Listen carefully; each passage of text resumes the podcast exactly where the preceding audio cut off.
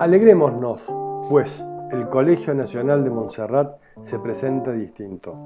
Es casi habitual que lo simbólico resulte opacado por lo coyuntural y aunque este podcast, esta columna, no lleguen a hacerle justicia en la opinión pública, apuesta por destacar la luminosidad de las utopías.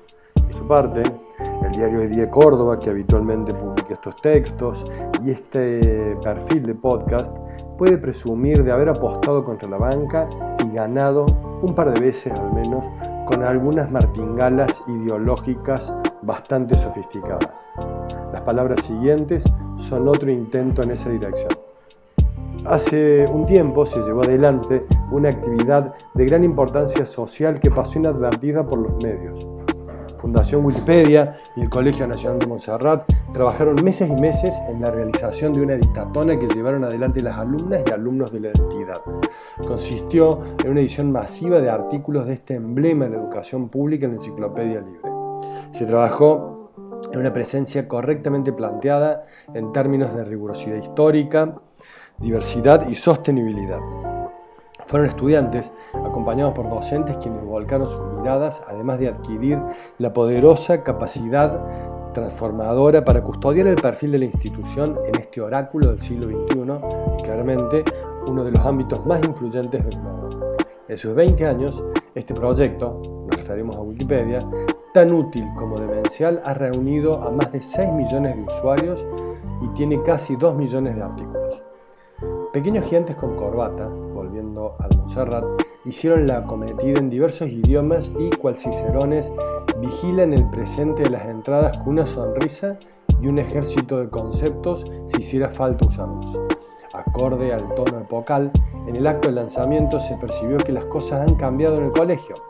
La distante magistralidad que caracterizó la enseñanza hasta finales del siglo pasado se preocupa por, paulatinamente, volverse un diálogo, una construcción conjunta y colaborativa. Córdoba se redime. No hay que perder de vista que hablamos de un espacio educativo inaugurado en agosto de 1687, aunque fue oficialmente autorizado a funcionar el 2 de diciembre de 1716. Luego de 30 años de trámites, es que burocracia era la de antes. Ostenta un tercio de milenio de vida y apenas es menor que la ciudad de Córdoba, fundada en 1573. Como dice el poeta, uno vive en el otro. Y no solo es un asunto de educación urbana, difícilmente encontremos una organización con más alumnos calles en el mundo. Un puñado de ejemplos son Avellaneda, JJ Paso, Castro Barros, Rafael Núñez, Ramón J. Cárcano, Deodoro Roca, Leopoldo Lugones, Santiago Derqui, José Figueroa Alcorta, Arturo Orgaz, Funes, Balseiro, Vélez Arfield, entre cientos. Pareciera que salvo Colón, todos estudiaron, estudiamos ahí. Fundado por jesuitas, progresistas y preocupados por el medio ambiente, pasó por diferentes administraciones que le imprimieron su legado como franciscanos, el gobierno provincial de Bustos, el nacional y por supuesto el universitario. Todos fueron solidificando sus raíces con sustratos que transformaron las siete habitaciones originales en una entidad que proyecta la ciudad al mundo. Allá por 1987 se celebró su tricentenario y el presidente Raúl Ricardo Alfonsín visitó la casa. Los alumnos de años inferiores, como quienes suscriben, la voz que escuchan, estábamos en el ingreso y le vimos entrar a nuestro colegio y corazones en una límpida mañana de agosto. Almonce se ingresaba siendo alumno y se egresaba siendo ciudadano. Y ese día nos tocó a nosotros volvernos ciudadanos.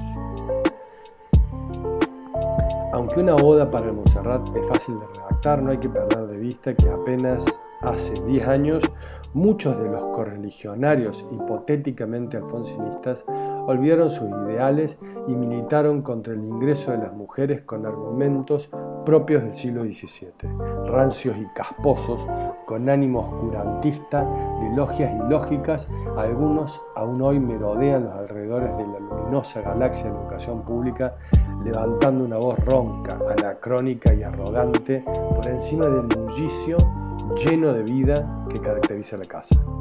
El colegio es una nervadura en el tiempo de Córdoba, que se vuelve frondosa. Es el paisaje de lo posible en un horizonte reaccionario que afortunadamente se desdibuja en los vapores del tiempo. Una fisura, una grieta en la tapia que separa al conservadurismo del progresismo. Una mirilla, un punto borgiano traslúcido que nos muestra a los cordobeses más unidos que separados la importancia de las elecciones.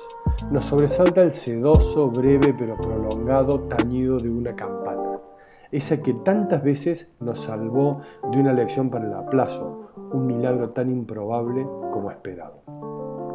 La aspereza de los pupitres en capilla antes de un examen y el ronronear del bolillero murmurando la suerte completan la postal mental. Son sonidos que pueden cambiarse con el aliento del gabinete de química o el perfume atabacado de los heladores que acaban de fumarse un faso en la peatonal antes del recreo. Elegido por UNESCO Patrimonio de la Humanidad hace 20 años, gestión que le debemos reconocer al gran Rubén Américo Martí y a Hugo Yuri, es historia viva que enseña. Se presenta integrado al sistema de la manzana de la ONC viejo rectorado y está junto a las estancias que constituían el sistema jesuítico. Cobija también a una comunidad que se debe a algunas autocríticas. Sin ir más lejos, además del bochornoso debate sobre el ingreso de las alumnas en 1998, no todas las personas que le habitaron pasaron momentos libres de agresión, menosprecio o persecución ser una institución que albergaba al hijo de un juez al hijo de un canillita, o a un judío y un católico profesante, desde hace una pequeña eternidad, no impedía que algunos chicos, y tristemente muchos docentes, se comportasen como monstruos ocupados en extinguir aquella belleza de la diferencia en lugar de sentirla un motivo de orgullo ser más diversos y presentarse mejor es, como propone el Gaudiamus Igitur, motivo de alegría. La editatona de Monserrat y Wikipedia es una contemporaneización del manifiesto liminar, una pequeña edición en la forma de estar en el mundo, puesto que a todos los méritos de la casa ahora se le debe agregar que hoy contamos para el país con una vergüenza menos y una libertad más la más histórica de las instituciones, puede volver a escribir una promesa de un futuro más justo e inclusivo, en definitiva, más cerca de los ideales monserratenses.